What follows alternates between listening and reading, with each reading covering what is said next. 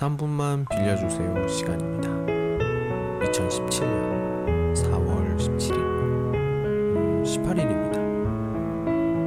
하루하루가 갈수록 저도 나이를 먹는 것을 분명하게 느낍니다. 그러면서 생각도 많이 달라지고 후회를 하기도 하고 그렇습니다. 여러분은 어떠신지요? 저는 말하는 대로 한다면 된다는 말을 믿어요. 하지만 제 주변 사람들은 믿지 않아요. 꿈깨라고 합니다. 제 말이 맞다는 걸 보여주기 위해 오늘도 이렇게 여러분을 만나고 있어요. 오늘은 이 노래를 들어볼게요. 유재석과 대로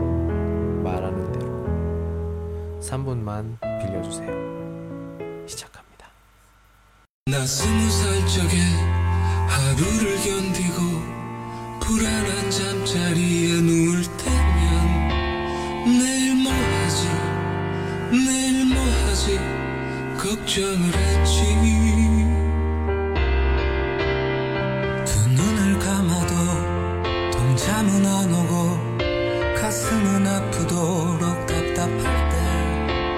난 왜 안 되지? 왜 난 안 되지? 되뇌었지. 말하는 대로 말하는 대로 될 수 있다곤 믿지 않았지. 믿을 수 없었지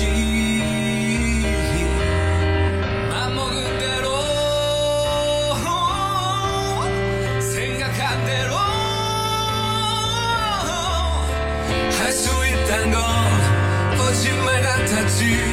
고개를 쳤지. 그러던 어느 날내 맘에 찾아온 작지만 놀라운 깨달음이 내일 뭘 할지 내일 뭘 할지 꿈꾸게 했지.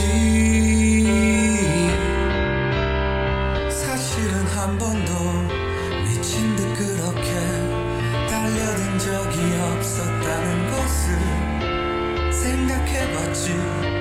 일으켜 세웠지 내 자신을. 말